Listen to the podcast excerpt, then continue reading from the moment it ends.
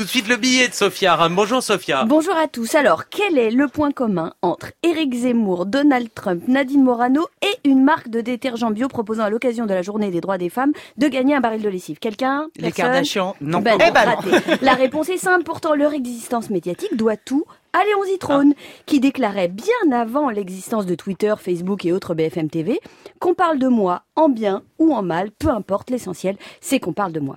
Et sans cette théorie, Comment expliquer les ventes de Zemmour en librairie, l'élection de Trump, la subsistance médiatique d'une Morano ou l'émergence dans le débat public d'une lessive bio?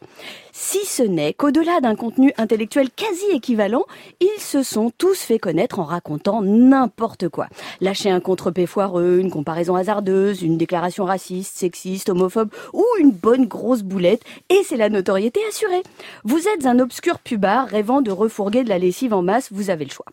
Soit vous pariez sur la qualité de la lessive en attendant que les consommateurs s'en aperçoivent, soit vous sortez une bonne grosse boulette qui tâche du genre à l'occasion de la journée de la femme, allez les filles, grand jeu concours pour gagner un baril de lessive. Là, les professionnels du shocking, dont je suis, sont shocking. Le pubard laisse monter le chocage et capitalise sa nouvelle notoriété dans les eaux usées mais bio de la polémique à moins de 10 euros le baril. Mais là, Catastrophe Deux jours plus tard, voilà que notre lessivier ravale sa boulette dans sa culotte toute propre en nous rappelant son implication pour les droits des femmes, blablabla, bla bla bla, et annonce qu'il change la date de la promo. Mais c'est n'importe quoi.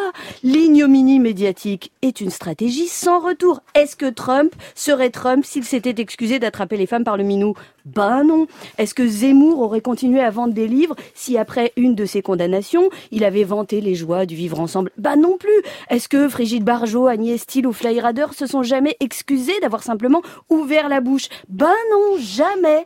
Il fallait tenir bon en enfonçant le clou. C'était l'occasion rêvée pour remettre une dosette de sexisme dans le tambour médiatique avec un truc du genre Ok les filles, désolé, on attendra la fête des mères. Ou mieux encore, un conseil pratique du genre Tu t'es pris une bonne raclée T'inquiète, notre lessive bio, elle est là pour faire partir les tâches.